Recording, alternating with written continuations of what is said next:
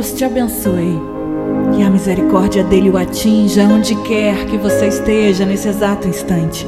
Eu quero que você me dê a honra de juntos fazermos uma oração, amém? Comecinho de semana, aonde você estiver, que a oração de hoje invada sua alma, seu espírito. Mas antes eu tenho uma palavra para você. Separei para gente o Salmo 23. Eu queria mesmo era desafiar você, desafiar a sua fé. Como é que anda a sua fé? Dizer, Naninha, está acontecendo tanta coisa no mundo, tanta coisa que às vezes a gente desmotiva, a gente não tem nem força, porque às vezes a gente acha que o que acontece lá com as pessoas podem acontecer com a gente. Sabe, não importa as circunstâncias à sua volta, a sua situação de momento, o que acontece ou não com outras pessoas. Foque em você, porque as respostas da sua oração estão a caminho, estão chegando. E se você estiver nesse momento vivendo uma tempestade grande, eu quero que você foque apenas nas bênçãos que estão indo em sua direção.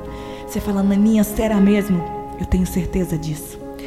A Bíblia diz que em a Bíblia diz, a Bíblia diz em Hebreus que a fé é o firme fundamento das coisas que se esperam, a prova das coisas que não se veem.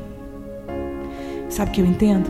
Que sempre haverá um período de tempo entre o momento em que a gente ora e o momento que a nossa bênção vai chegar de fato. E ela vai chegar. Passe o tempo que passar, a sua bênção vai chegar, o seu momento vai chegar, a sua oportunidade vai chegar. É comecinho de semana, daqui a pouquinho a gente se aproxima de mais um mês. Então você tem que ter esperança no seu coração, você tem que ter força, você tem que ter fé. Levante-se, não fique aí. A Bíblia diz ali em Salmos 56, 9 que no mesmo dia em que pedimos ajuda, a maré da batalha se transforma. Em outras palavras, sabe o que isso quer dizer? Que no momento em que a gente ora com fé, com fé no mundo espiritual, as coisas já começam a acontecer. O problema é que a gente não vê.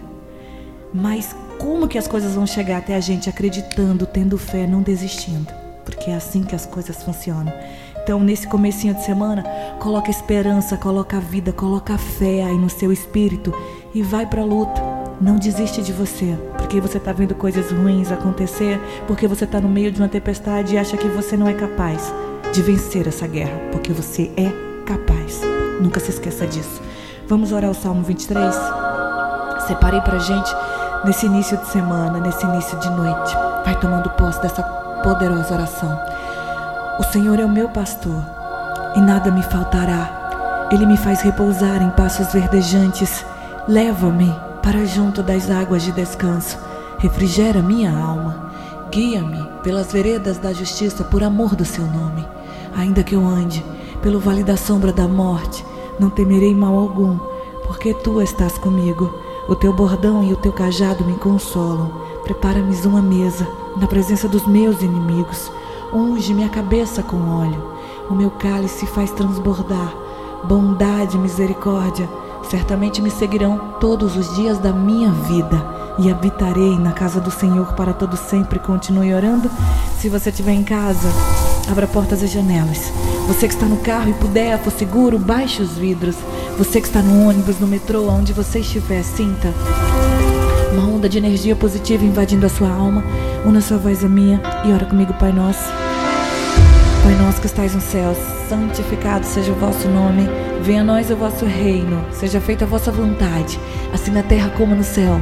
Pão nosso de cada dia nos dai hoje. Perdoai as nossas ofensas, assim como nós perdoamos a quem nos tem ofendido. E não nos deixeis cair em tentação, mas livrai-nos do mal. Pois teu é o reino, o poder, a honra e a glória, hoje, amanhã e para todo sempre. E você diz amém. E você diz graças a Deus.